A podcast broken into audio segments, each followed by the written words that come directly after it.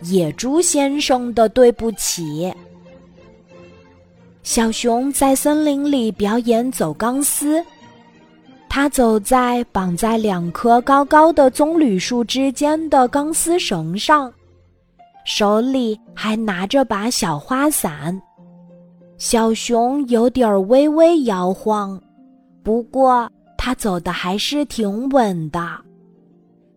整个森林轰动了，小鹿、松鼠、小猴。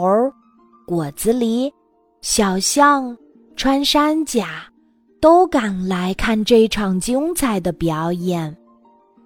野猪来晚了，可是他不甘心在后面，使劲儿的往前挤。他踩到了小鹿的脚，说一声对不起。他撞倒了小松鼠，说一声。对不起，他碰痛了小猴，说一声对不起。他挤得小象站不稳，说一声对不起。这一切，小熊在钢丝绳上全看见了。他收起小花伞，说：“下面有位先生在不住地说对不起。”可是他懂得什么叫对不起吗？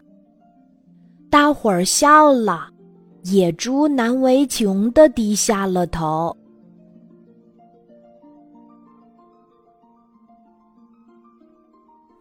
今天的故事就讲到这里，记得在喜马拉雅 APP 搜索“晚安妈妈”，每天晚上八点，我都会在喜马拉雅等你，小宝贝。